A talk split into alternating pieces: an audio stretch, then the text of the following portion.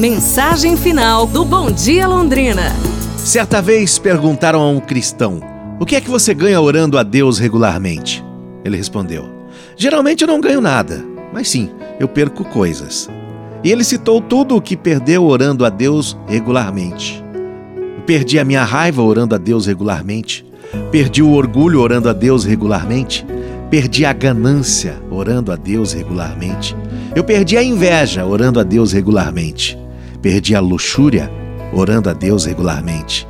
Perdi o egoísmo orando a Deus regularmente. Eu perdi a mentira orando a Deus regularmente.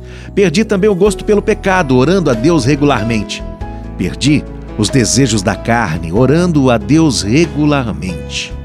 Perdi a impaciência, o desespero e o desânimo orando a Deus regularmente. Às vezes, oramos não para ganhar algo, mas sim para perder coisas que não nos permitem crescer espiritualmente. Você, você aí, você está disposto a perder alguma coisa? Pense nisso.